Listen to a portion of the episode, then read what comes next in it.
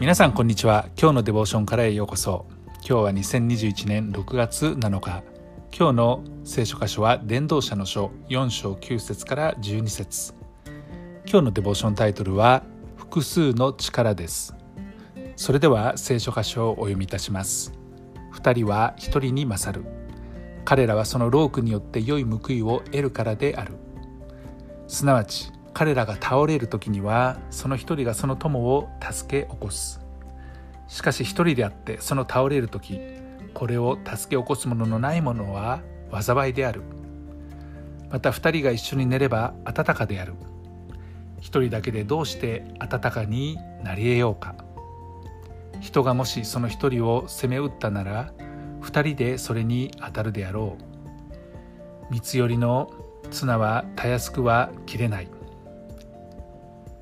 この信玄の箇所は一人よりも二人でいることまた二人でやることの素晴らしさについて語っています。私たちが一人でやるにしても二人でやるにしてもそれぞれにメリットやデメリットは当然あります。例えば単独でやることには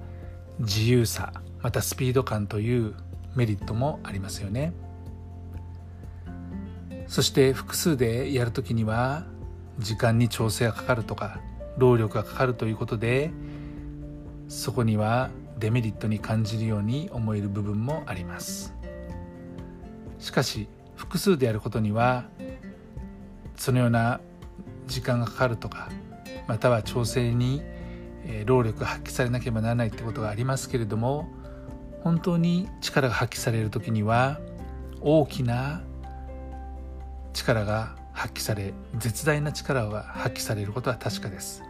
それは一人でやるよりも明らかに大きな力となります。アメリカの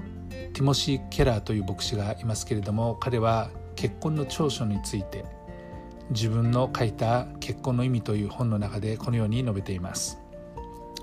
所得の増加については結婚の社会的規範から来ているのではないかと考えられています。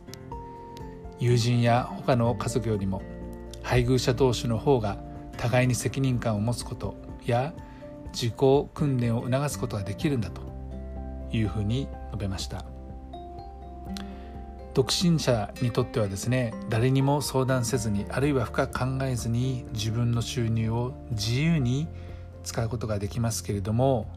逆に夫婦だと倹約したりまた投資したりとして何か欲しいなと思ってもしばらく我慢するそのような行動が見られます。しかしこれは大きなメリットとなるんですね。なぜならば人格的成長を促す機会となるからです。独身者の多くは幸せな結婚を期待していません。そのような、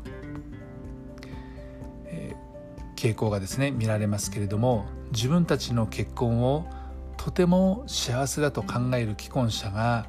どの統計を見ても全体の61%から62%と高い数値を出しています。そしてこの数値というのは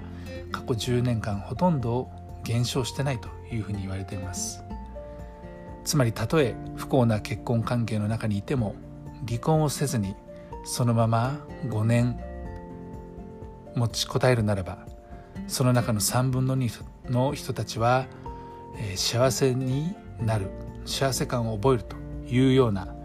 え、調査結果も出ていると言われています。